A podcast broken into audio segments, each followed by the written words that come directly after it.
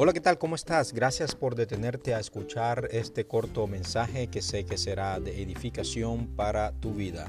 Te hablo desde Barranquilla, Colombia, y hoy el tema que quiero compartir contigo lo he titulado Edificando sobre la roca. Este año 2020, año de nuevos comienzos, y muchos dirán que el 2020, este inicio de una nueva década, no nos ha traído nada bueno. Hemos estado hablando de aislamiento social, de dolor, de golpes fuertes en la salud, la economía, etcétera, etcétera. Yo lo puedo comparar, por ejemplo, como cuando en algún momento de nuestras vidas decidimos aprender a manejar bicicleta y por supuesto no es nada agradable, sobre todo por las terribles caídas y golpes que recibíamos en algún momento. Pero lo más importante era que en cada caída nos volvíamos a levantar e intentar nuevamente hasta que aprendimos a manejar la bicicleta. Mm, puedo, eh, se pueden preguntar que, a qué viene todo esto que les estoy contando. Eh, porque a pesar de cualquier padecimiento que estemos viviendo en este tiempo, como lo, decía en mi episodio anterior, el cual pueden escuchar nuevamente como tema de la restitución. Y decía que los seres humanos en algún momento de nuestras vidas padecemos alguna necesidad muy fuerte como muchos en este tiempo de pandemia.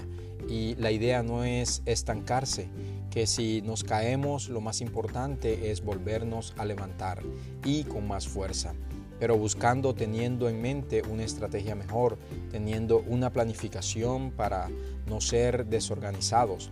Por ejemplo, si apliqué a un nuevo empleo, me, me hicieron la entrevista, me rechazaron, no importa, lo vuelvo a intentar y me preparo mejor. Y así sucesivamente en cualquier área de nuestras vidas. Quiero decirte que la palabra de Dios nos enseña algo muy importante y es una palabra que nos ayuda mucho a prepararnos y a ser organizados en nuestras vidas.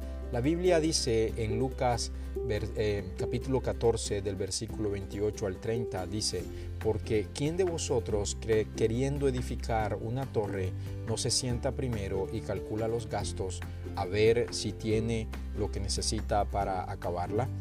No sea pues que después que haya puesto el cimiento y no pueda acabarla, todos los que lo vean comiencen a burlarse de él, diciendo, este hombre comenzó a edificar y no pudo acabar.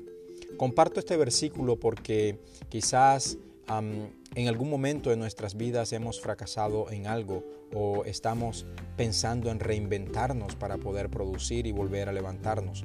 Dios nos enseña primeramente que nosotros debemos poner nuestras obras en manos de Él para que nuestros proyectos se puedan cumplir y al mismo tiempo sean prosperados, aún en medio de la dificultad que estamos viviendo.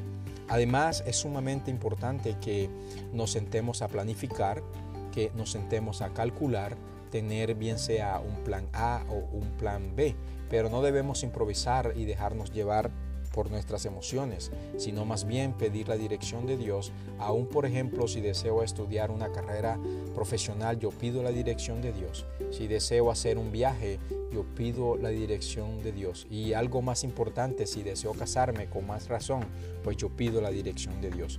Tú que me escuchas, quiero decirte que en medio de este momento que todos, eh, que todos estamos viviendo, todos debemos ser prudentes y recordar que por nuestras rápidas acciones, sin pensarlo, podemos tener consecuencias negativas.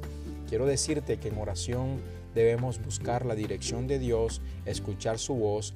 Em, Jesús dijo en Mateo 7, del, del capítulo 7, el versículo 24 al 27, dice, cualquiera pues que me oye estas palabras y las hace, le compararé a un hombre prudente que edificó su casa sobre la roca descendió lluvia y vinieron ríos y soplaron vientos y golpearon contra aquella casa y no cayó, porque estaba fundada sobre la roca.